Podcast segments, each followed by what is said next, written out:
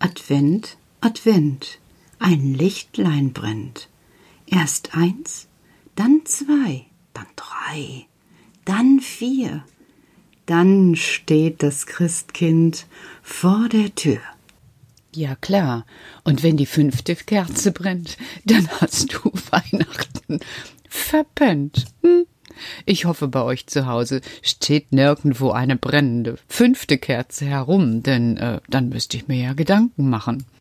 Gedanken gemacht habe ich mir sowieso.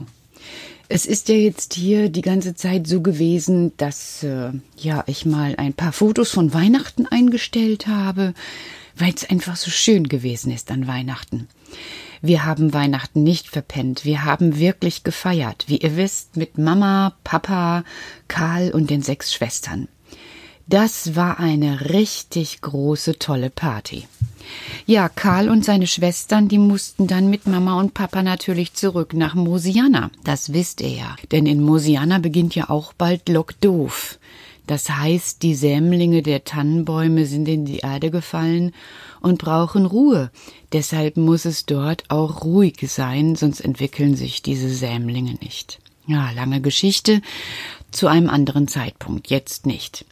Aber an Silvester wollte mich Karl noch einmal besuchen. Und ich warte jetzt schon, denn heute ist Silvester. Silvester gibt's auch als Name. Also es gibt so manchmal Jungs, die Silvester heißen. Und ich weiß nicht, das müsste ich jetzt mal nachlesen, ob die wirklich so ein Kracher sind. Ja, ihr sagt jetzt, in diesem Jahr wird doch gar nicht gekracht. Doch, ich mache eine Knallerei. Glaubt ihr nicht? Doch, doch, ich lasse es so richtig knallen. Ich habe mir Butterbrotsbeutel besorgt, die kann ich prima aufpusten und dann peng die knallen hervorragend. Und selbst ohne Verletzungen. Das muss man sich mal vorstellen. Und deshalb habe ich mir überlegt, ich lasse es so richtig. Ah, du immer mit deinen Ideen, Petra. Ja, wo kommst du denn her, Karl? Ich habe dir doch gesagt, an Silvester komme ich.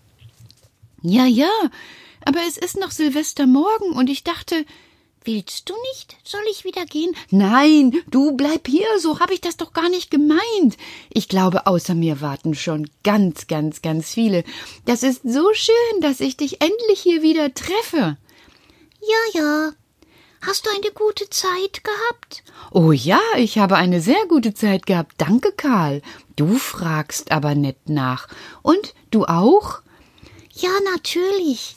Wir haben auch unten unter den Tannenwurzeln alles in Ordnung gebracht. Wir kennen das ja. Jedes Jahr geht's von vorne los mit Lockdoof. Mm, ihr seid da echt erfahren. Wir ja weniger. Das haben wir deutlich bemerkt, als ihr Großwichte mit den Großohren. Was? Jetzt geht's ja schon wieder los mit meinen Ohren. Hat er jetzt meine gemeint?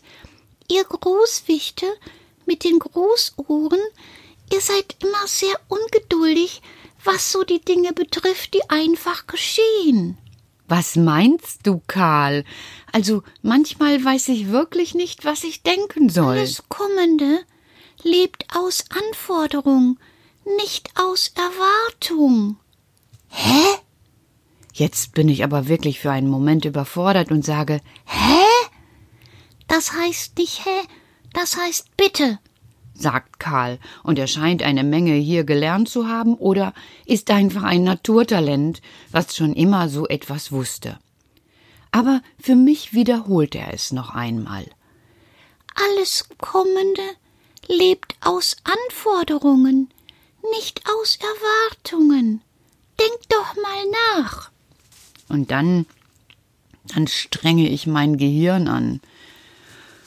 Ja, und was soll ich sagen? Ein tiefer Seufzer entfährt meiner Brust, so wie wenn man so feststellt, gibt nicht das Lieblingsmittagessen. Und das ist auch so ähnlich eigentlich. Alles Kommende, also das, was kommt, lebt nicht aus meiner Erwartung. Weil wenn ich was erwarte, dann ist es ja immer das, was ich mir wünsche. Genau, ja. Das, was ich mir wünsche, soll kommen. Aber das, was ich mir wünsche, kommt nicht immer. Manchmal kommt es, aber nicht immer. Da hat Karl wohl recht.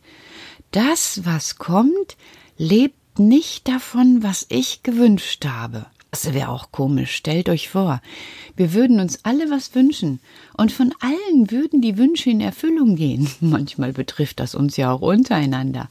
Das wäre ein Tovabu. Oh Jemini. Aber das andere, das fällt mir noch schwer. Es lebt aus den Anforderungen. Ja, ja, sagt Karl. Bei uns unten unter den tiefen Tannenwurzeln ist das Leben eben anders. Wenn wir nicht jeden Tag zupacken und es gestalten, ja, dann wird es aus dem Ruder laufen. Wie? Was meinst du? Ja, es ist eben anders. Guck, dir geht es gut. Du hast ein warmes Bett und bei dir ist ein Brot im Backofen. Mama muss sich dafür sehr anstrengen. Hä? Was, was, was willst du mir erzählen? Du weißt, ich habe zu Weihnachten ein kleines Hochbeet bekommen. Es ist ganz wichtig, dass wir Hochbeete haben und alles Mögliche im Sommer anpflanzen. Denn davon leben wir im Winter, sonst hätten wir gar nichts zu essen. Also ich kenne so Geschichten von vor hundert Jahren bei einigen Menschen, aber tatsächlich, da hat er recht, das ist mir noch nie passiert, dass ich so viel dafür tun musste, obwohl so ein bisschen und ich will mal ein bisschen so auf die Brause hauen und sag, du Karl, wir haben ja auch einen Acker, also oben an der Goldhütte. Da, wo wir mit den Kindern hingehen. Und er guckt mich einfach nur mit einem langen Blick an und nickt. Und dann nach einer ganz langen Zeit sagt er Ja, ja, aber es ist etwas anderes, ob man sich mit etwas beschäftigen darf oder sich mit etwas beschäftigen muss. Das stimmt, Karl, sage ich, denn sofort fallen mir die vielen Schwierigkeiten der Menschen ein, die sie in diesem Jahr hatten, weil es auf einmal diesen Virus gab. Also was die sich gewehrt haben und wie die sich abgezappelt haben und wer schuld sein sollte und dass es das ja gar nicht gibt. Also manchmal bin ich sehr erstaunt gewesen über die Menschen, dass sie nicht einfach das befolgt haben, was dran war. Zum Beispiel, der ist ansteckend, rückt euch nicht so nah auf die Pelle, denn dann, auch wenn ihr es nicht seht, wird's übertragen. Genau, sagt Karl, als hätte er wieder meine Gedanken erraten. Du sagst es, und das ist ganz oft bei euch, das habe ich festgestellt. Ihr wünscht euch was und glaubt, jetzt geht's so. Aber so ist doch nicht die Welt. Die Welt besteht daraus, dass man viel dafür tun muss, dass es so läuft, wie man sich wünscht. Und das ist auch nicht selbstverständlich. Puh, Karl, du gibst mir aber eine schwere Aufgabe. Ich weiß, sagt Karl, und er macht ein bisschen ein betroffenes Gesicht. Aber guck, das betrifft doch alle. Die Kinder, denk mal an die Kinder. Ihr habt bis jetzt schon Lock doof bis Januar. Und was dann wird, steht in den Sternen. Kann man sich jetzt wünschen, ob's dann kommt? Wir wissen es doch alle nicht. Karl, du bist heute so klug am letzten Tag des Tages. Ich bin fasziniert. Ja, ja, solltest du auch sein. Noch besser wäre es, wenn du selber denken würdest. Äh, also, jetzt, äh. Ja, denk doch mal nach. Finde eine Lösung. Eine Lösung für was? Wie soll ich denn das lösen? Ich bin doch keine Virusforscherin und ich bin auch keine Hexe, die Hex-Hex macht und dann ist alles weg. Nein, das geht auch so nicht. Aber du kannst in diesem Desaster. Was ist denn Desaster?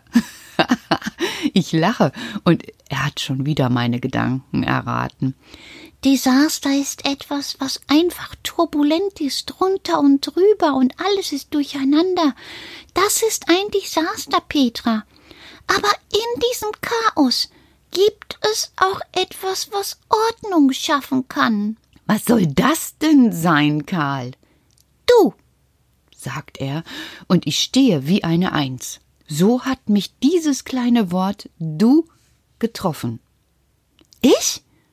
Du, sagt er mit nochmal einer Nachdrücklichkeit. Ich soll in diesem Desaster die Lösung sein? Jeder Mensch, jeder Wicht ist eine Lösung. Und du kannst auch eine Lösung sein, wenn du mal ein bisschen dein Gehirn anstrengst. Oh, Karl. Also ich habe mir ja schon so viel überlegt und deshalb sage ich dir das ja. Und jetzt so langsam denke ich, ja, was kann es denn sein? Wie kann ich denn an eine Lösung kommen und wie soll es weitergehen? Er tritt von einem Fuß auf dem anderen und sagt Deshalb bin ich doch hier. Und ich schaue ihn an, und da werden meine Augen ganz groß, denn tatsächlich, er steht ja bei mir, und ich höre es kichern, und im gleichen Moment sehe ich einen kleinen Lastkraftwagen. Ruckzuck, Spedition, ruckzuck. Und Karl lacht und hält seinen Bauch und sagt, Jetzt bist du erstaunt, was, Petra? Also, die Lösung ist, wir helfen dir. Wie? Jetzt beim Silvesterputz? Du bist doch manchmal wirklich, wirklich ein Großohr, sagt er und lacht, dass mein Tannenbaum ein bisschen ins Wackeln kommt und ich Angst habe, dass heute schon die Nadeln anfangen zu fallen. Aber nichts passiert dergleichen. Und dann sagt er zu mir, Petra, meine Schwestern und ich und Mama und Papa haben einen Beschluss gefasst. Wir, Karl, also ich und meine Schwestern, können für die Zeit des Lockdoofs bei euch bei dir bleiben. Wir kennen ja Lockdoof seit Jahren. Wir wissen, wie das ist. Und wir können dir helfen, durch diese Zeit zu kommen. Wir können für dich da sein. Du versorgst uns mit Keksen und wir zusammen. Wir schaffen das. Wie? Was? Äh, wo? denke ich, und mein Kopf, der gerät ganz durcheinander auch wie in einem Desaster.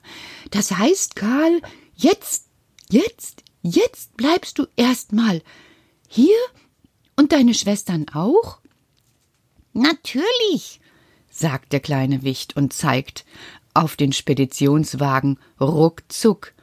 Wir haben auch unsere Geplörre mitgenommen. Du musst es dir nur für uns gemütlich machen. Ich muss es mir für ihn gemütlich machen, für ihn und seine Schwestern, und derweil ich noch nachdenke, fängt er an, in meinem Regal herumzuräumen, und die Mufflons, die aus der Ruckzuck-Spedition Lastkraftwagenabteilung aussteigen, packen viele Möbel in das freigeräumte Regal. Da weiß ich, er meint es ernst. Und er schaut mich an und sagt, Du wirst doch wohl einmal in der Woche den Kindern gute Geschichten erzählen können. Oder von Karl vom Regal. Einmal immer freitags. Das kannst du doch wohl bringen. Oder?